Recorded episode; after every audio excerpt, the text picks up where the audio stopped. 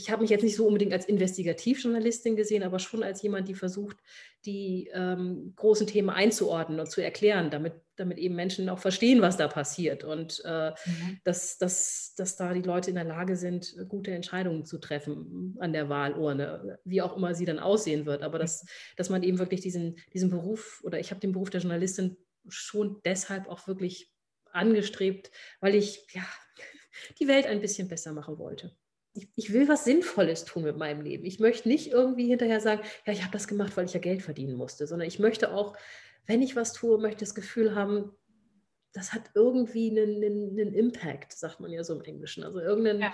bleibt, man hat, macht irgendwas Bleibendes. Und tatsächlich war auch einer dieser Gründe, weshalb ich dann ähm, diese PR-Agentur wieder abgewickelt habe, äh, der Wunsch, den ich seit ja, seit der Finanzkrise 2007, 2008 mit mir rumgetragen habe, ich dachte, ich muss diesen Kram endlich aufschreiben, ich muss das Ganze in ein Buch fassen. Ja. Ich möchte da eine Geschichte draus machen. Ja, und damit herzlich willkommen im Hirschwald. Heute habe ich hier Gabriele Albers zu Gast und ihr werdet das gleich hören, ähm, dass wir quasi gerade von einem Live auf Instagram kommen, wo wir eine Lesung angekündigt haben. Die könnt ihr auch immer noch euch anschauen, äh, und zwar auf dem Account von Writers Room Hamburg. Da sind wir äh, Mitglieder und äh, zusammen mit den beiden Autorinnen, die ihr auch noch dort lesen seht, mit Anke Küpper und Claudia Wenk. Und wir haben das da schön geteasert. und es war auch mit ein Grund, weshalb ich Gabi gefragt habe, ach, möchtest du nicht Gast in meinem Podcast sein? Ich hatte sie eh schon so ein bisschen auf dem Schirm durch den Writers Room. Wir sind da ja alle, ähm, so, um das vielleicht nochmal kurz zu sagen, das ist ein Verein in Hamburg, der ähm, für Autoren und Autorinnen gedacht ist. Da sitzt man so ein bisschen wie in so einem Großraumbüro und schreibt, äh, hat da so einen Schreibplatz. Das wird von der Kulturbehörde gefördert.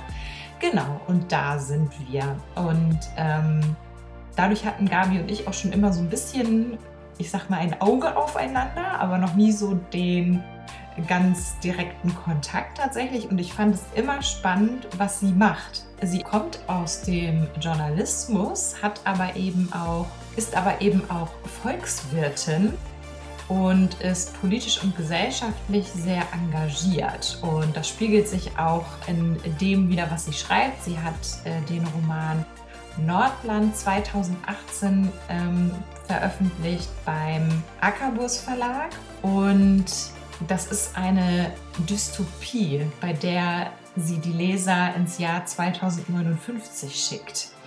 Und ich finde das alles sehr, sehr spannend. Ihr werdet es auch im Podcast hören. Also warum Gabi schreibt, ist auch nochmal ein besonderer Grund, eben weil sie bestimmte Ungerechtigkeiten ähm, dadurch besser verarbeiten kann. Wir sprechen über ihr Engagement, woher das kommt, ähm, haben ganz viel auch über unsere Selbstständigkeiten gesprochen und natürlich auch darüber, wie sie schreibt und ähm, ja, wann vielleicht auch der nächste Roman rauskommt. Jetzt wünsche ich euch ganz, ganz viel Spaß bei diesem Gespräch. Ganz einmal angucken, sie herkommt. Ach, das wird sie, wird sie überstehen. Ja, ich denke auch. Sie Solange ja sie die dann nicht noch mit schleppen muss und nein, nein, um Gottes Willen. Nein, nein, sie ist ja auch darauf vorbereitet. Ich habe ihr das schon gesagt. genau. Ja, ähm, kommst du, also kommst du eigentlich aus Hamburg? Ich habe, äh, nee, ne? Ich bin gebürtig aus einem kleinen Dorf zwischen Hamburg und Bremen. Das ist so eine Stunde von Hamburg weg. Und, ja. Äh, ja. und bin von da aus dann nach Köln gegangen, hatte noch eine kurze Zeit in Berlin und bin seit 99 lebe ich in Hamburg. Ah ja, okay. Ja, ich hatte so ein bisschen, äh, habe auch so auf deiner Webseite natürlich mal ein bisschen geguckt und so und so diese Zwischenstation Köln habe ich gesehen, aber ähm, mehr irgendwie nicht und habe so gedacht. Hm. ja, es ist halt ein Dorf, das kennt wirklich niemand und das ist auch ja, es ist, ähm, ja, es ist, war, da ist halt auch nicht viel. Da ist halt Landwirtschaft. Ich bin auf dem Bauernhof groß geworden. Also meine Eltern hatten Kühe Ja. Und äh, die, die positive Seite davon, äh, wir hatten dann auch Pferde und ich bin ganz viel geritten früher, das war ganz toll. Mhm. Konnte mir tatsächlich im Studium eine Zeit lang mein Geld damit verdienen, dass ich andere Leute Pferde geritten habe und die so ein bisschen zugeritten habe dann. Mhm. Ähm, aber das ist natürlich, äh, auf Dauer ist, ist da sonst nicht viel. Da ist die Nordmilch, ist da als große Molkerei, da kann man okay. in der Fabrik arbeiten. Da gibt es eine, gibt's MAPA, eine Gummifabrik, äh, die Kondome und Schnuller herstellt unter anderem. Genau, ja. da habe ich dann auch mal gearbeitet äh, oder äh, in irgendwelchen Kneipen oder sowas. Aber da ist, ähm, ja, das ist, ist, eine traumhaft schöne Landschaft. Mhm ja, aber ich bin, bin in Hamburg eigentlich sehr glücklich. Also ich muss gestehen, ähm, ich habe jetzt ja auch Kinder und ähm, ich möchte nicht wieder raus aus der Stadt, weil einfach, einfach so viel mehr Möglichkeiten da sind. Also wir hatten halt bei uns auf dem Dorf halt eine Schule, auf die man gehen konnte und da gab es halt eine Fächerauswahl, die man hatte und da konnte man nicht irgendwie mhm. seinen, seinen Neigungen entsprechend was aussuchen, sondern so in der Stadt hat man einfach wesentlich mehr Möglichkeiten und auch mehr ähm, ja, auch, auch sowas, was das Nachmittagsprogramm angeht und sowas. Äh, unsere Kinder fahren halt alleine durch die Stadt. Ich musste dann immer mit dem Fahrrad dann die zwölf Kilometer in die, in die Stadt fahren, wo ich zur Schule gegangen bin, wenn ich dann nicht mit dem mhm. Schulbus gefahren bin oder der halt nur morgens einmal fuhr und mittags einmal fuhr. Und wenn man mhm. den Nachmittagsunterricht hatte, hatte man schon ein Problem, weil man kam dann erst abends um sechs wieder nach Hause. Äh, das war dann der letzte Bus und der einzige Bus, der dann am Nachmittag nochmal wieder fuhr. Ja. Und ähm, da ist es einfach so viel, so viel einfacher und so viel angenehmer, in der Großstadt zu wohnen. Also, obwohl ich auf dem Land groß geworden bin, ähm, ich möchte nicht mehr weg. Ja. wie lange bist du denn, also wie lange hast du da gewohnt äh, auf dem Land? Also wann bist du da weggegangen? Wie alt ja, warst du? 19, mit dem Abitur. Mit 19, okay. Genau. Wir haben ja noch 13 Jahre gebraucht bis zum Abi und äh, ja. dann war ich 19 und ich hatte, ich hatte tatsächlich, ähm, ich hatte zu dem Zeitpunkt, ich meine, mit 19 ist man ja auch, da steht einem ja wirklich die ganze Welt offen. Das ist so eine, ich erinnere mich total gern noch an diese Zeit. Mhm. Ähm, und da, ich hatte tatsächlich einen Studienplatz in London. Also ich war kurz davor, nach London zu gehen. Also ja. möglichst weit weg von da, wo ich aufgewachsen bin, was nichts mit meinen Eltern oder so zu tun hatte. Also wir haben ein tolles Verhältnis, aber es war so, ich dachte, wirklich ganz weit weg. Aha. Das wäre mit BAföG und so wäre das tatsächlich schwierig geworden. Ich weiß bis heute nicht, wie meine Eltern das gemacht hätten, aber die haben irgendwie, ja, die hatten auch so ein gewisses Gottvertrauen, haben gesagt, irgendwie kriegen wir das schon hin. Mhm. Ähm, und ähm, hatte sozusagen den, den, Briefumschlag in der Hand und habe ihm den Postboten mitgegeben. Also auf dem Land gibt man, gibt, bringt man das nicht zur Post, sondern der Postbote kommt ja vorbei und dann gibt man ihm halt die Post auch mit, die man mhm. dann selber hat. Ähm, ja. Und er gab mir im Gegenzug dann einen Umschlag äh, mit der Zusage von der Kölner Journalistenschule. Und ah. fuhr dann weiter und dann habe ich habe ich diesen, diesen, diesen, Umschlag aufgemacht. Also zu dem Zeitpunkt wusste ich ja noch nicht, ob es eine Zu- oder Absage war und kriegte dann mit, oh, es ist die Zusage. Und das war natürlich mein Traum. Da mhm. wollte ich unbedingt hin, aber ich hatte gedacht, da waren irgendwie, ah, was weiß ich, 200 Bewerber und die haben 20 Plätze gehabt. Ich dachte, sie werden mich mit Sicherheit nicht nehmen. Und dann hatte ich aber diese Zusage. Mhm. Und dann bin ich wirklich äh, irgendwie dem, dem Postboten hinterhergerannt, der dann eben auf den Nachbarhof gefahren war mit seinem Auto und bin ihm hinterher und habe dann noch meine Zusage für London wieder aus seiner Tasche rausgenommen. Schnell wieder rausgenommen. Ach, wie genau. cool.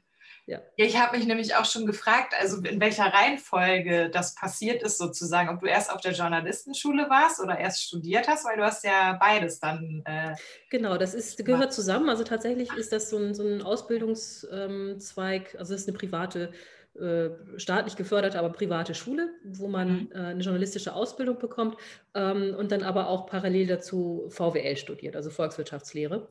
Ach, das oh. hätte ich nicht studiert, wenn es nach meinen eigenen Interessen gegangen wäre, aber das ging halt nur in dieser Kombination, ja. weil damals diese Journalistenschule mal gesagt hat, wir wollen Leute ausbilden, die danach auch einen Job finden und Wirtschaftsjournalisten, da ist es dann doch leichter, was zu finden, als wenn man irgendwie Politikwissenschaften oder Germanistik studiert hat. Ja. Genau, und, und so kam halt mein VWL-Studium dann in meinen Lebenslauf. Ah, okay. Mathe. ja, oh Gott, ich hatte Mathe als, musste ich als drittes Prüfungsfach nehmen weil ich Deutsch und Kunst auch noch hatte und so. Naja. genau. ja, ach so, okay, ich habe schon, hab schon gedacht, boah, krass hat die beides äh, so, so nacheinander gemacht. Mhm. Ich kann das noch, ich, ähm, ich hatte auch mal überlegt, auf eine Journalistenschule zu gehen und da war das so, dass so, ja, Axel Springer und Gunnar und Ja, das so für ein Jahr so diese Ausbildung angeboten haben. Das war dann bei dir wahrscheinlich länger, oder? Wenn du noch Man konnte da verschiedene Abschlüsse machen. Ähm, ich habe tatsächlich auch nur den ersten gemacht. Ich bin nach dem ersten dann auch gegangen und ähm, habe dann danach nur noch studiert. Genau. Ah, okay. Also ja, spannend. Ähm, und ähm, woher kam so dieser Berufswunsch, ähm, Journalistin werden zu wollen, wenn du sagst, du wolltest da unbedingt hin? Ähm, ja, das war schon, ich war halt politisch immer aktiv und fand, habe mich schon, das, das war damals die Zeit, als Kohl Bundeskanzler war, als ich diese Ausbildung gemacht habe. Und äh, ich dachte einfach nur so, nee, das äh, kann man nicht alles so laufen lassen. Ich habe mich da schon irgendwie, ich, ich sehe den Journalismus auch nach wie vor eigentlich als einen Beruf, der ähm, dazu da ist, äh, wirklich die, die vierte Gewalt in, der, in, in einem Staat zu sein. Also neben, neben Judikative, Exekutive, Legislative wirklich auch die Medien zu haben als weiteres Korrektiv, die aufpassen, dass eben die Mächtigen, ganz banal gesprochen, die Mächtigen nicht, nicht alles machen dürfen, sondern dass da auch immer noch mal jemand von außen drauf guckt und sagt, hey Leute, so geht es aber nicht. Mhm. Ähm, ich habe mich jetzt nicht so unbedingt als Investigativjournalistin gesehen, aber schon als jemand, die versucht, die ähm, großen Themen einzuordnen und zu erklären, damit, damit eben Menschen auch verstehen, was da passiert und äh, mhm. dass, dass, dass da die Leute in der Lage sind, gute Entscheidungen zu treffen an der Wahlurne, wie auch immer sie dann aussehen wird. Aber dass, dass man eben wirklich diesen, diesen Beruf oder ich habe den Beruf der Journalistin schon deshalb auch wirklich angestrebt, weil ich ja die Welt ein bisschen besser machen wollte. Ja. Ist das etwas, was ähm, würdest du sagen, dass es dass man auf wenn man auf dem Land aufwächst, da irgendwie eher in Berührung mitkommt? Oder was, was denkst du, woher das bei dir so kam, dieses starke Interesse daran? Weiß ich gar nicht. Ich glaube, das ist kein, keine Stadt-Land-Geschichte. Ich glaube, das ist eher ähm, ja, so ein Gefühl dafür, was, was für Gerechtigkeit oder für Ungerechtigkeit. Ich glaube, mhm. daraus ist das eher so entstanden. Ich kann dir jetzt auch gar nicht mal sagen, unbedingt, was, ähm, was da nun letzten Endes ausschlaggebend dafür war, dass ich das unbedingt machen wollte. Also es gab jetzt nicht so den Fall, wo ich sage, oh, das ist jetzt aber total ungerecht oder das muss man jetzt aber doch irgendwie verändern. Ähm, es war eher so, dass ich dachte, ich, ich möchte irgendwie was Sinnvolles tun, in meinen Augen Sinnvolles und mhm. äh, was ist da der Beruf, mit dem das vielleicht am besten geht. Und ich wollte zu dem Zeitpunkt, wollte ich natürlich auch gerne Auslandskorrespondentin werden. Das ist wahrscheinlich der Traum einer, einer, einer mhm. jeden Anfängerin in dem Bereich. Ähm, ich habe dann im Laufe der Zeit auch gelernt, dass das gar nicht so die tollen Jobs sind. Abgesehen davon gibt es die auch kaum noch. Mhm. Ähm, aber das war damals, das, deswegen hatte ich damals mich auch für, für London beworben, weil ich dachte, dann habe ich einfach auch, bringe ich so dieses Internationale schon mal mit, dann ist Englisch irgendwie nicht das Problem. Ja. Äh, ich hatte mich dafür Japanisch noch eingeschrieben, ähm, wollte ich lernen, aber das ist ja zum Glück alles nichts draus geworden. Ähm, äh, und insofern, äh, es, ich glaube, es ist wirklich eher so dieses Gefühl, wenn man, wenn man überlegt, was will man mit seinem Leben machen ja. Äh, und wo, wo kann man am ehesten was bewegen. Und ich wusste, ich bin immer ganz gut mit Sprache unterwegs gewesen und ähm, konnte mich ganz gut ausdrücken und dachte, dann ist das vielleicht das, das Richtige, um vielleicht seinen, seinen kleinen Anteil dazu beizutragen. Mhm. Ähm, inwiefern haben deine Eltern dich da auch unterstützt? Also, ähm, also sie haben dadurch, dass sie sind beide quasi nach der achten oder neunten Klasse äh, von der Schule gegangen. Die sind halt beide im, im, Krieg, beziehungsweise kurz nach dem Krieg geboren. Und die kannten gar nichts anderes als quasi ein bisschen Schule, acht Jahre Volksschule, neun Jahre Volksschule mhm. und dann irgendwie eine Ausbildung. Ähm, äh, irgendwo auf einem Hof und äh, dann halt im, auf dem Hof arbeiten, den Hof übernehmen der eigenen Eltern und dann wirklich äh, rund um die Uhr arbeiten. Jeden Tag, sieben Tage die Woche, kein Urlaub. Auch beide? Sein. Also geht auch Mama nicht, und Papa? Mhm. Mhm. Genau. Also ja. anders wäre es auch nicht gegangen. Es war halt auch nur so ein kleiner Hof, der hat schon davon gelebt, dass, dass beide eben auch die ganze Zeit gearbeitet haben. Und meine Schwester und ich auch. Also es war nicht so, dass, dass wir dann irgendwie äh, dann nur zugeguckt hätten. Ähm, und die haben einfach, ja, glaub, mir glaube ich, sehr vertraut. Also wir hatten natürlich die üblichen Konflikte während der Pubertät, wo, wo, wo sie mich dann wo sie gelernt haben, mich langsam loszulassen. Aber als es dann an die eigentlichen Entscheidungen ging, haben sie mir sehr vertraut, haben sie gesagt, das, was du machen willst, das ist schon in Ordnung und mach das mal ruhig. Und äh, ich hatte halt vorher ein bisschen bei der Lokalzeitung auch immer gearbeitet und geschrieben. Und äh, also insofern war das nichts, wo ich jetzt komplett blauäugig irgendwie reingegangen bin. Da habe ich schon ein bisschen vorher auch in dem Job tatsächlich gearbeitet und äh, ja, dann ähm, war es einfach eher so, dass sie, dass sie unterstützt haben, äh, ohne wirklich zu wissen, was sie da genau jetzt unterstützen. so Kind, mach mal. ja, genau. Aber es ist ja schon spannend zu sehen, also auch meine Eltern, wie die sich entwickelt haben. Also irgendwann, das ist doch gar nicht so lange her, erzählte mein Vater dann auch. Also ich immer gedacht habe, na, die haben bestimmt immer nur CDU gewählt. Also weil, wenn wir gestritten haben, war das oft politisch. Dann war, waren die natürlich, ja, das war halt damals so auf dem Land. Also da ist, da gibt es nicht mal SPD, da wurden schon die SPD-Leute komisch angeguckt, die da irgendwo im Rat mit waren. Mhm. Ähm, und äh, mein Vater sagte dann irgendwann auch, ja, ja, also so als du dann irgendwie aus dem Haus warst und so, natürlich haben wir da auch Grüne gewählt und fanden wir auch immer gut, was die gemacht haben. Und ich habe sie wirklich angeguckt, das glaube ich euch jetzt nicht, aber ja, also wir haben dann äh, durch die Bank äh, bunt gewählt und eben nicht nur, nicht immer nur äh, konservativ. Aber ja. das haben sie mir dann in dem Moment natürlich nicht erzählt, als wir so über die Politik von Helmut Kohl diskutiert haben. Vorsichtshalber nichts gemacht. Vorsichtshalber nichts gemacht, nein. Und ähm, wie ist so das zustande gekommen, dass du dann irgendwann nach Hamburg gezogen bist? Also hattest du da einen Bezugspunkt zu oder warum, warum Hamburg? Der Job. Ah, okay. Ich, hatte, ich, hatte, ich hatte ein Jobangebot. Ähm, ich war zu dem Zeitpunkt, habe ich als freiberufliche Wirtschaftsjournalistin gearbeitet, mhm. Ähm, hatte für Kapital Ost, damals gab es noch eine Ostausgabe, das war ja wie gesagt kurz nach der Wende mhm. alles. Mhm. Und in Berlin gab es da eine, eine Ostausgabe, für die ich gearbeitet habe und habe ein bisschen bei NTV noch in der, in der Börsenredaktion gearbeitet. Und dann gab es in der New Economy Phase, das war Ende der 90er, in Hamburg die ähm, Internetwirtschaftszeitung Net Business oder war sozusagen ein Begriff, gegründet zu werden. Und da äh, hatte man mich gefragt, ob ich nicht Lust hätte, da mitzugründen. Das mhm. war bei der Verlagsgruppe Milchstraße angesiedelt. Die sind inzwischen ähm, bei, bei Burda, in, in dem Burda-Konzern aufgegangen. Okay, äh, ja. Aber damals haben die noch TV-Spielfilm gemacht, äh, Max. Äh, ah ja, das also ist eher, eher so ganz viel Lifestyle und sowas. Ja.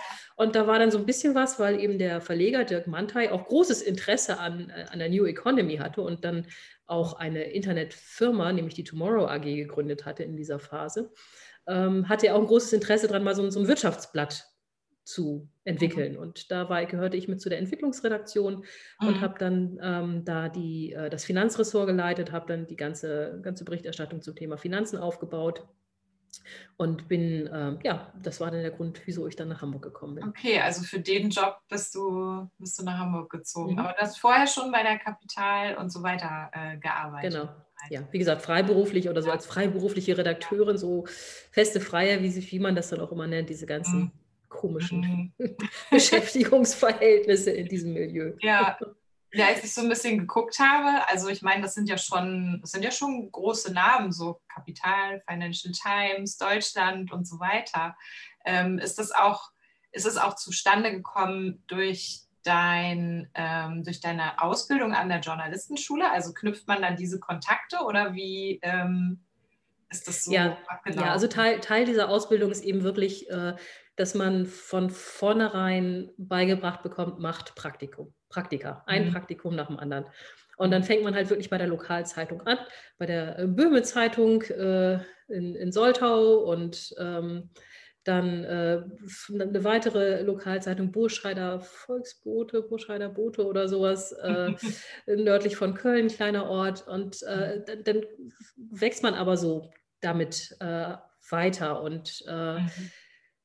landet dann irgendwann halt ja, ich war dann bei der Wochenpost noch, äh, das war auch, das war damals so eine ostdeutsche politische Wochenzeitung.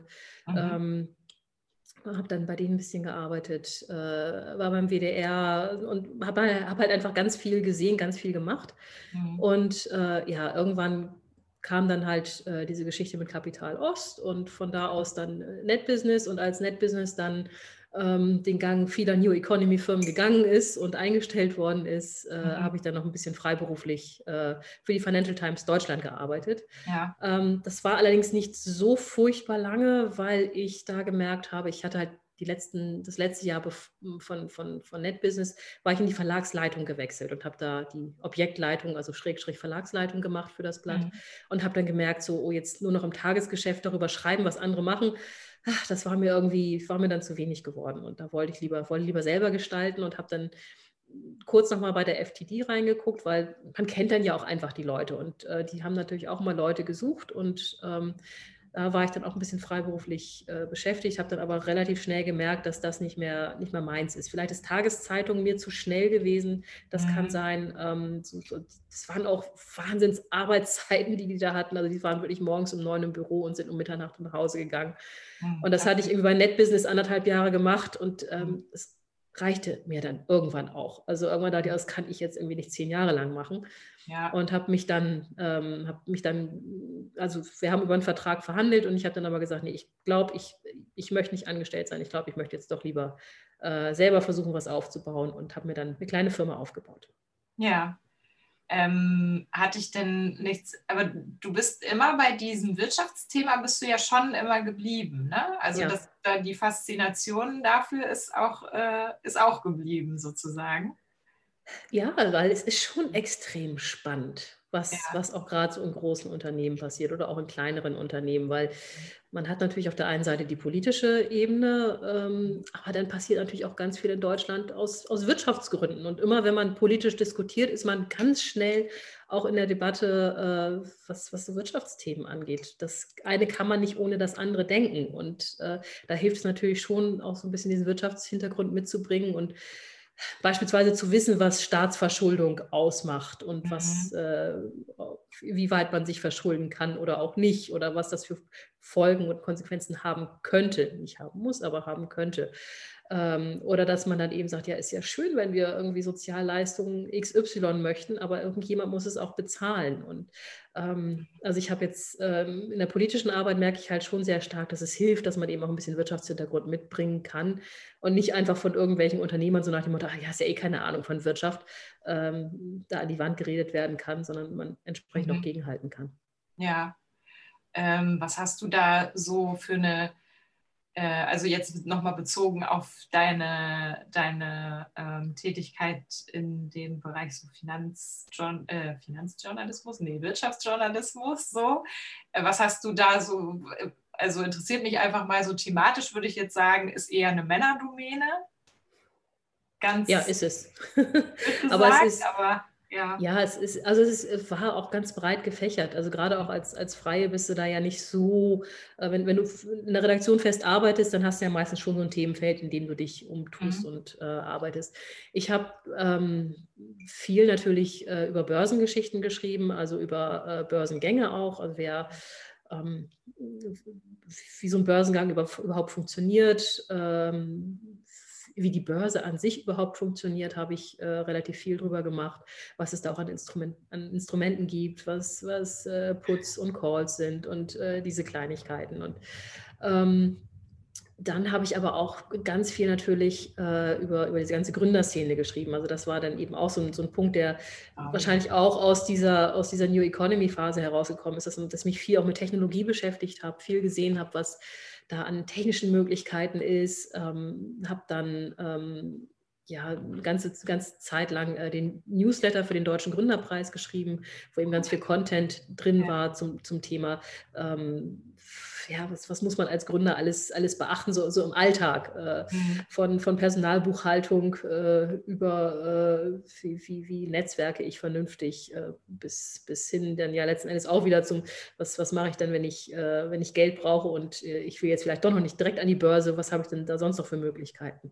Plus ganz viele spannende Unternehmer auch kennengelernt und ganz viele tolle Leute interviewen dürfen und mit ganz vielen spannenden Menschen gesprochen. Also das, das war schon auch eine gute, gute Zeit. Ja, es klingt total spannend. Also ich finde ja diese ganzen Themen auch total, also sehr spannend, auch wenn ich nicht immer alles verstehe, weil es ähm, mir dann irgendwann hört es auf, dann, dann wird es ähm, sehr, dann wird es mir zu komplex und dann komme ich nicht mehr mit. Aber äh, ja, auch gerade dieses Gründerpreis-Ding, ähm, was mich quasi zu deiner Selbstständigkeit so zurückführt. Also du hast ja 2002 eine ähm, Research- und Analyse, Analysefirma gegründet. Mhm, genau. Richtig, ne? Was, was ähm, bedeutet das genau? Was, hat, äh, was hast du da gemacht oder aus welchem Grund hast die, du das auch gegründet? Die kam tatsächlich aus der äh, Erfahrung als, als Objektleiterin für NetBusiness heraus, dass ich oft irgendwie so, wir hatten einmal das Thema, wollen wir, wollen wir expandieren, wollen wir irgendwie ähm, diese Marke auch in europäische Länder expandieren und diese Zeitung da auch äh, ausrollen. Und dann habe ich versucht, jemanden zu finden, der mir da eine Marktanalyse für machen kann, der mir einfach sagt, was gibt es da für Zeitungen auf diesem Markt, wie sind die aufgestellt, gibt es da, gibt's da eine Lücke ähm, und wenn ja, wie sieht die aus? Und ich habe niemanden gefunden, der das machen könnte. Und ähm, dann habe ich gedacht, möglicherweise ist das ein Geschäftsmodell, dass man tatsächlich diese, diese Recherche übernimmt für Unternehmen auch für Unternehmensberater, die brauchen das ja auch ganz viel, dass sie da irgendwie äh, Marktdaten zusammensammeln und aber eben nicht nur, nicht nur sammeln, sondern es auch bewerten. Also schon letzten Endes eine journalistische Arbeit, aber das dann nicht aufzuschreiben im Sinne eines einzelnen kleinen Artikels, sondern tatsächlich ein bisschen ausführlicher und wissenschaftlicher letzten Endes auch. Ähm, dann ähm, ist allerdings äh, mir der Journalismus immer dazwischen gekommen, weil äh, immer in dem Moment, wo ich dann sagte, hier, ich habe hier eine tolle Dienstleistung, das wäre doch was für Sie, dann kriegte ich leider ganz oft zu hören, ja, das ist spannend und wenn wir das mal brauchen, werden wir uns an Sie wenden. Aber Sie sind doch Journalistin. Äh, wir brauchen gerade dringend Unterstützung im PR-Bereich, also Public Relations, Öffentlichkeitsarbeit. Ja. Wollte ich nie machen. Ja. Aber wenn man gerade gründet, ähm, dann äh, nimmt man natürlich jeden Auftrag mit, den man auch bekommt und der mhm. bezahlt wird. Also da ist man dann nicht so picky und das kann man sich dann einfach nicht erlauben. Und ehe ich mich versehen hatte, hatte ich irgendwie ein, zwei äh, studentische Hilfskräfte und Mitarbeiter, die mir mich unterstützt haben ähm, bei der Pressearbeit und ähm, ersten Mitarbeiter. Und dann ähm, ja, kam kam so ein Presseauftrag äh, nach dem nächsten und plötzlich hatte ich eine Presseagentur, die ich nie wollte eigentlich. Und die ich deshalb nach ein paar Jahren auch ähm, wieder, wieder beendet habe. Also es war wirklich, es war toll, es hat mir total Spaß gemacht, auch mit so einem Team zu arbeiten und eben nicht so als Einzelkämpferin zu arbeiten. Aber mhm. es war eben tatsächlich nicht das, was ich mit meinem Leben anfangen wollte. Ich wollte jetzt nicht mhm. die Pressemitteilung für kleine Firmen schreiben und versuchen herauszufinden, was die so besonders macht und ihnen immer wieder versuchen zu erklären, warum, wo der Unterschied zwischen einer Pressemitteilung und einer Anzeige ist und dass nur weil man eine Pressemitteilung schreibt, man deswegen noch lange nicht in einer Zeitung steht, sondern dass das ein bisschen mehr Arbeit erfordert. Und ähm, ja. war alles, wie gesagt, waren, waren tolle Kunden und äh, es war also auch keine schlechte Zeit, aber es war, ich bin zu dem Zeitpunkt war ich dann auch, äh, habe ich dann mein erstes Kind bekommen und ähm, habe dann in der Zeit teilweise 60, 70, 80 Stunden Wochen gehabt und mich dann schon irgendwann gefragt, wofür? Mhm. Und dachte dann, wenn meine Tochter irgendwann groß ist und sagt, Mama, warum warst du eigentlich nie zu Hause? Was hast du eigentlich Wichtiges gemacht? Da habe ich dann gedacht, ey, da habe ich, hab ich keine gute Antwort drauf und habe mich dann entschieden, ähm, das abzuwickeln. Mhm. Und ähm, dann tatsächlich nur noch das zu machen, wo ich wirklich Lust zu habe, nämlich wieder ein bisschen mehr zu schreiben und, und äh, eben diesen, diesen Newsletter für den Gründerpreis zum Beispiel mhm. und das ganz klassische PR-Geschäft äh, anderen Leuten zu überlassen, die daran mehr Freude haben. Okay, ähm, ich, also finde ich sehr mutig.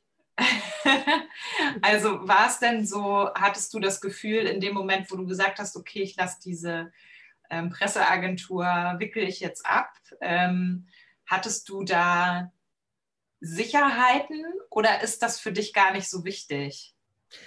Also ich hatte ein bisschen erspart, äh, also ich hatte was gespart, ich hatte Ersparnisse, klar. Ähm, und wusste aber auch, wenn ich quasi das äh, ein, bisschen, ein bisschen runterfahre, ich, ich, kannte ja die Zahlen, ich wusste ja auch, was ich an Kunden noch hatte. Mhm. Damit konnte ich ja weiter leben. Also insofern war das gar nicht so die große ähm, gar nicht so das große Risiko letzten Endes. Also abgesehen davon war ja auch die Arbeit als PR-Agentur nicht so, dass man da jetzt äh, ich, große Kunden gehabt hätte, die einem Jahres- oder Drei-Jahresverträge irgendwie gegeben hätte, wo man dann sich irgendwelche Sicherheiten gehabt hätte. Das war ja auch ein Geschäft, das von heute auf morgen zu Ende sein konnte. Also wenn die dann gesagt haben, wir wollen jetzt nicht mehr mit Ihnen zusammenarbeiten, dann war man den Auftrag auch los. Also das, dieses mhm. Risiko hatte man da auch auf jeden Fall. Tatsächlich war eben ähm, wirklich dieser Grund, was was ich ja tatsächlich, es ist interessant, dass du das so gesagt, dass du das vorhin so gefragt hast und ähm, mich selber quasi nochmal wieder ganz an den Anfang gebracht hast, warum ich eigentlich Journalistin werden wollte. Das ist eine tolle mhm. Frage, weil das ist, glaube ich, echt das, merke ich jetzt gerade, was sich dann so durchzieht. Ähm, wenn man einfach sagt, was, ich, ich, will was Sinnvolles tun mit meinem Leben. Ich möchte nicht irgendwie hinterher sagen, ja, ich habe das gemacht, weil ich ja Geld verdienen musste, sondern ich möchte auch, wenn ich was tue, möchte das Gefühl haben, das hat irgendwie einen, einen, einen, Impact, sagt man ja so im Englischen. Also irgendein, ja. bleibt, man hat, macht irgendwas Bleibendes. Und tatsächlich war auch einer dieser Gründe, weshalb ich dann ähm, diese PR-Agentur wieder abgewickelt habe, äh, der Wunsch, den ich seit ja, seit der Finanzkrise 2007, 2008 mit mir rumgetragen habe, dass ich dachte, ich muss diesen Kram endlich aufschreiben, ich muss das Ganze in ein Buch fassen. Ja. Ich möchte da eine Geschichte draus machen und ich möchte irgendwie das, da sind wir wieder bei diesem Thema Ungerechtigkeit. Ich möchte nicht, dass so ein Bankmanager, der irgendwie sich gerade erst ein halbes Jahr vorher mit, mit Steuermilliarden hat retten lassen, sich ein halbes Jahr später wieder dicke Boni auszahlt. Das macht mich derart wütend und zornig, dass ich denke, das muss man irgendwie, das musste ich irgendwie verarbeiten. Und das, das konnte ich wirklich nur in diesem, in diesem Schreiben verarbeiten, dass ich so dachte, mhm. das, das, will ich irgendwie aufschreiben und ich will das in eine literarische Form gießen. Und ähm, da war mir aber dann völlig klar, das plus, also Buchschreiben plus Firma plus Familie plus ein bisschen Freunde auch noch, ähm, zu viele Baustellen. Das, das funktioniert einfach nicht. Und ja. dann habe ich halt gedacht, dann fahre ich jetzt einfach das Geldverdienen ein bisschen runter und gucke, dass es halt so viel ist, dass es gerade reicht. Mhm. Ähm, und ähm, mache das, was ich wirklich will und fange an, dieses Buch zu schreiben. Also es, es hat dann noch mal drei Jahre gedauert, bis ich dann tatsächlich damit angefangen habe. Also damit angefangen, ich dachte, fertig. Es ist ja auch ein langes Buch. Tatsächlich, ähm, also die, wie gesagt, dieser Wunsch, das zu schreiben und, und die ersten äh, verrückten Ideen und so, aber ähm, die hatte ich dann, hatte ich wirklich 2007, hm, 2008 mit dieser Finanzkrise angefangen, habe ich aber wirklich erst 2011, wo mhm. ich dann ähm, irgendwann gesagt habe, so jetzt, ähm, jetzt, ist, jetzt ist es an der Zeit, jetzt mache ich es. Und, ähm, mhm. Lag vielleicht auch daran, dass in der Zeit noch das zweite Kind auf die Welt kam und dann sowieso nicht mehr ganz so viel Zeit für anderes war. Äh, mhm. Äh, wahrscheinlich hängt das auch damit zusammen, dass der erstmal in die Kita musste, bevor man dann überhaupt wieder ein bisschen durchatmen konnte ja. und für solche Sachen überhaupt wieder Zeit hatte. Genau. Ja, ja ich komme auch gleich noch zu dem Buch natürlich. Ähm, ich wollte noch einmal fragen, ähm, äh, das heißt, also genau zwei Fragen habe ich noch davor sozusagen. Einmal, das heißt, dass du im Prinzip ja fast die ganze Zeit selbstständig warst, bis auf diese oder Freelancer, bis auf dieses, dieser eine Job, für den du nach Hamburg gegangen bist, richtig? Ja. Hattest du, also ich, ich, ähm, ich, ich mir geht es ja ähnlich, also ich war ja nur zwischendurch mal kurz äh, fest angestellt und ähm, mir haben dann immer so viele Leute auch gesagt, oh, das ist so mutig und so weiter, hast du gar keine Angst ähm, davor und ähm, ich finde es immer spannend, andere Selbstständige das dann auch mal zu fragen, ob es, wie es dir mit dieser Selbstständigkeit geht oder ging. Und ähm, ja, auch so ein bisschen vielleicht den Grund dafür, warum es die Selbstständigkeit sei, ist ähm, und nicht die Festanstellung. Wow, das ist äh, eine gute Frage und äh, die kommt jetzt auch gerade in dieser Zeit, ist sie äh, mhm kommt sie sehr, sehr passgenau gerade, weil natürlich, ähm, okay, wie fange ich an? Ich glaube auch da, ähm, schön, dass du so ein bisschen auch nach meinen Eltern gefragt hast. Ich glaube, so diese Selbstständigkeit, dieses Selbstständigkeitsgehen, das hat man einfach, ähm, das habe ich mitbekommen. Also ich habe es halt bei meinen Eltern gesehen, ähm, die immer selbstbestimmt gearbeitet haben. Äh, ich glaube, dass wenn man, wenn man sowas sieht und sieht, irgendwie kommt man schon über die Runden und ob man nun, man, braucht nicht jeden Monat das gleich, die gleiche Summe X auf dem Konto, sondern man weiß, es läuft sich schon irgendwie zurecht, irgendwie funktioniert es schon. Ähm, das ist sowas, also deswegen ich hatte nie Angst vor Selbstständigkeit, weil das ja auch im Journalismus ist das ja auch was, was gang und gäbe ist. Mhm. Ich fand die selbst, die, die Anstellung, die Zeit als Angestellte fand ich auch sehr schön. Also ich muss gestehen, ich erinnere mich noch sehr gut an den Moment, als ich irgendwann mal ähm, im Urlaub war und im, im, Meer geschwommen bin und so dachte, und das Geld läuft weiter. Wie toll ist das denn? Ja. Ich muss nichts tun und das Geld läuft weiter. ähm, wie gesagt, es hat nicht so lange gedauert.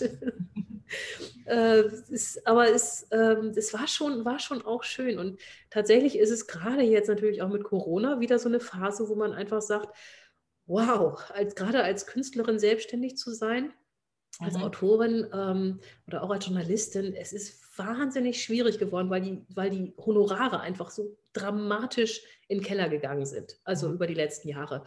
Ja. Realistischerweise kann man da nicht mehr von leben. Und mhm. ähm, wenn jetzt nicht mein Mann der, derjenige wäre, der hier auch die Wohnung bezahlt, ähm, äh, ich glaube, dann hätte ich wahrscheinlich schon viel hätte ich wahrscheinlich schon angefangen, irgendwie was zu suchen oder äh, mhm. geguckt, ob es dann irgendwie dann regelmäßiges Einkommen äh, dann vielleicht doch dabei hilft. Mhm. Ähm, Andererseits ist es natürlich, nervt es mich auch total von meinem Mann in dem Sinne dann abhängig zu sein. Das ist nichts, was ich mir jemals so vorgestellt habe. Und mhm. das ist auch für mich jetzt auch einer der Gründe, weshalb ich jetzt so denke, okay, wenn jetzt irgendwie eine spannende Stelle mir über den Weg läuft, also ich gucke immer mal wieder, dann würde ich es wahrscheinlich auch annehmen. Dann würde ich wahrscheinlich mhm. auch sagen, äh, gerade in diesen Zeiten, wo man eben keine Lesung mehr hat und sich damit irgendwie noch ein bisschen mhm. Geld verdienen kann, ähm, wo auch Buchverkauf nicht wirklich einfacher geworden ist äh, und auch da die Honorare im freien Fall sind. Ähm, es ist vielleicht tatsächlich mal wieder an der Zeit, auch mal wieder an die eigene Rente zu denken und äh, zu gucken, ob es da dann doch irgendwo noch einen Job gibt. Also ich würde es nicht ausschließen, dass ich irgendwann auch mal wieder eine Festanstellung äh, anstrebe. Ähm, ist nur nicht um jeden Preis. Also es müsste dann auch wirklich irgendwie passen und äh, es müsste dann schon irgendwas sein, wo ich sage, dass das auch da wieder ist. Es muss, müsste irgendwie eine Sinnhaftigkeit mhm. mitbringen. Und ansonsten würde ich dann sagen, dann versuche ich lieber äh, auch in diesem Umfeld ähm, neue Geschäftsmodelle zu entwickeln und mhm. zu gucken, Mensch, ähm, was kann man, wo, wo kann man hier noch mit Geld verdienen? Weil ich meine, äh, du kennst das ja auch, du bist ja wahnsinnig aktiv. Ähm, und es, es, gibt ja ganz viele Möglichkeiten, wo man dann noch Geld ja. mit verdienen kann. Und vielleicht muss man, muss man auch weg von diesem ganz klassischen Verlagsgeschäft. Also ich habe einen ganz tollen Verlag, ich liebe den Ackerbus Verlag. Das sind unglaublich tolle Menschen, die da arbeiten und die haben mir auch ganz viel geholfen mit, mit dem Buch und äh, auch mit der, mit der Veröffentlichung und der Vermarktung. Aber vielleicht muss man doch ins Self-Publishing gehen. Vielleicht muss man, äh, so wie du auch, doch irgendwie gucken, ob man einen eigenen Verlag noch aufmacht. Vielleicht mhm. muss man weg von diesem ähm, große Rechnungen stellen, was ich ja sozusagen auch noch aus der PR kenne. Und vielleicht muss man hin zu diesem, diesem äh, Micropayment, also dass man sagt, äh, man hat ganz viele Kleinigkeiten, die man anbieten kann. Und jedes für sich ist nicht so furchtbar äh, ertragreich, aber wenn man das dann äh, in Summe sieht, kommt mhm. doch jeden Monat das nötige Geld zusammen. Ähm, vielleicht ist das auch eine Richtung, in die man noch mehr denken muss und wo man gucken muss, was, was kann man da machen, was kann man da anbieten, ähm, wo kann man, wo es überhaupt auch Bedarf und für Leute, die, da, da muss man ja auch mal gucken, was, wo sind Leute bereit, äh, Geld für auszugeben. Ja, was die auch brauchen halt, ne? Also genau. ich habe so mit meinem Verlag ist es jetzt so ein bisschen am, ähm, ich sag mal, kippen, ne? Also ich ähm, wickel das gerade so ein bisschen ab auch. Ach, das ist schade. Ähm, ja. Also das, es ist okay, das, also, ne? Ähm, aber ich, äh, ich glaube trotzdem, dass beispielsweise, mh, hm, das ist jetzt nur so ein, so ein, ne, so ein konkreterer Gedanke, aber dass, dass ähm, zum Beispiel, wenn man da in den Bereich Nachhaltigkeit noch viel mehr reingehen würde und neue Sachen da entwickeln würde, dass das dann vielleicht auch ähm, wieder anders laufen würde. Und ähm, gerade so, ja, Thema Buchmarkt und Buchverkauf und so, dass es da wahrscheinlich auch ähm, noch neuere Möglichkeiten und Denkweisen geben wird, ähm, mit denen das funktionieren kann. So. Ja, das kann ich mir auch vorstellen. Aber wenn man sich den Buchmarkt als Ganzes anguckt, das ist ja, oh, da denkt man ja wirklich irgendwie, in welchem Jahrhundert sind die eigentlich stehen geblieben? also äh, ich mhm. hatte, hatte tatsächlich auch schon mal Kontakt mit so, mit so zwei äh, jungen Studenten oder die waren gerade fertig mit ihrem Studium, die auch geguckt haben, gibt es da irgendwo Geschäftsmodelle, wo man tatsächlich mit irgendeiner Technologie reingehen kann und sagen kann, mhm. hier könnte man wirklich was, was entwickeln und was finden, ähm, was auch den Buchmarkt äh, voranbringen könnte.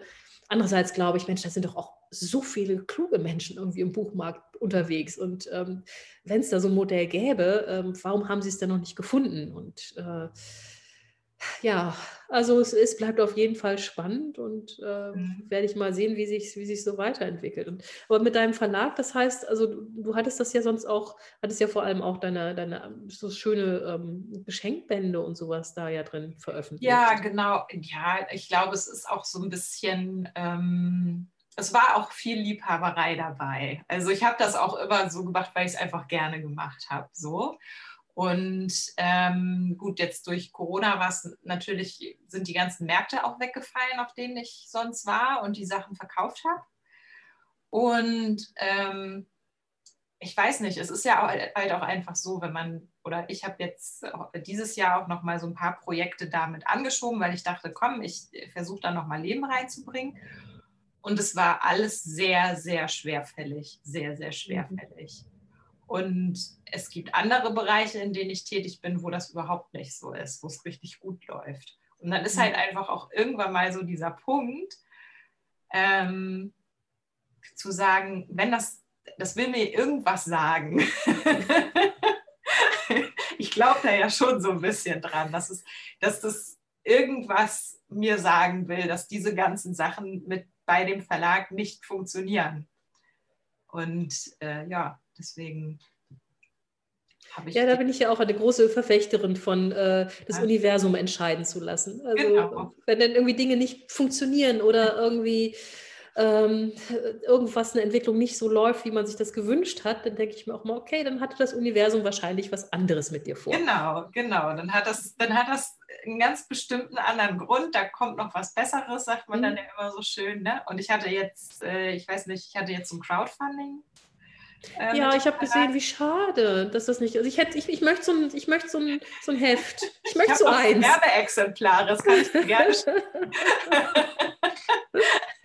das sah so schön aus. Ich dachte so, oh wow, ich, ich brauche zwar eigentlich keine Notizhefte und Bücher, ja. weil ich da eigentlich nicht mit arbeite, aber ich fand das so schön und äh, war, man, ich war sehr enttäuscht, als ich gesehen habe, dass es. Ja, ja, und da habe ich halt beispielsweise gesagt, okay, ich habe schon gemerkt, es läuft nicht so, wie es laufen müsste, damit es erfolgreich ist. Und ich habe so gesagt, okay, Universum. Ich mache das jetzt so, wie ich das geplant habe. Ich baller da nochmal ordentlich raus. Und wenn das nicht funktioniert, bedeutet das für mich, dass dieser Verlag, wie gesagt, dass ich das so langsam abwickel, dass es einfach dann nicht sein soll. Und mhm. äh, ja, so war es dann jetzt. Aber ich habe noch, äh, hab noch so Büchlein. Ich kann dir, wie gesagt, ich kann dir gerne äh, was zuschicken. Wenn du eins über hast, oder bringst du mir einfach im Writers Room vorbei oder schickt, oh ja, wie, wie auch immer. Ja. Also ja, gerne, ja. sehr gerne. Kann ich gerne machen. Ich schreibe mir das mal auf. äh, ja. Sag mal, ähm, und was ich dich immer noch fragen wollte, wenn ich jetzt mal einmal ganz kurz umdrehen darf. Äh, äh das, ähm, ich habe ja gesehen, dass du wirklich auch, auch ähm, Kurse gibst und eben auch ganz, ganz aktiv auf Instagram bist und so. Mhm. Hast du irgendwelche Vorbilder? Hast du irgendwie so Leute, wo du sagst, Mensch, da funktioniert das gut, da gucke ich mir ein bisschen was von ab oder ist das ganz, ganz bunt und du kannst gar nicht mehr genau sagen, woher die einzelnen 1587 Ideen kamen, die du so in den letzten zwei Jahren entwickelt hast? Ähm, also was ich, jetzt bin ich ja quasi an dem Punkt, dass ich eben diese dass ich Buchcoachings, vor allem dieses eine Produkt anbiete und als Co-Autorin zu arbeiten. Äh, wie soll ich das sagen? Ich habe, ich war ja auch fest angestellt und ähm, mein Chef hat das Unternehmen aufgegeben, auch aus gesundheitlichen Gründen. Da war ich dann eine Weile freigestellt und habe halt auch gemerkt, ich will wieder in die Selbstständigkeit, weil für mich war das nichts. Und habe aber gemerkt, okay, ich habe da super Angst vor aus verschiedensten Gründen. Ich muss da erstmal irgendwas aufräumen. Vielen Dank, dass du diese Podcast-Folge gehört hast. Ich hoffe, es hat dir gefallen. Es geht in 14 Tagen weiter mit dem Gespräch. Bis dahin abonniere uns gerne, damit du die nächste Folge nicht verpasst. Schreib uns eine schöne Bewertung auf iTunes und teile den Podcast mit Freunden und Familie. Und folg mir gerne auf Instagram im Unterstrich Hirschwald. Da freue ich mich sehr, wenn wir in Kontakt bleiben. Bis dann. Tschüss.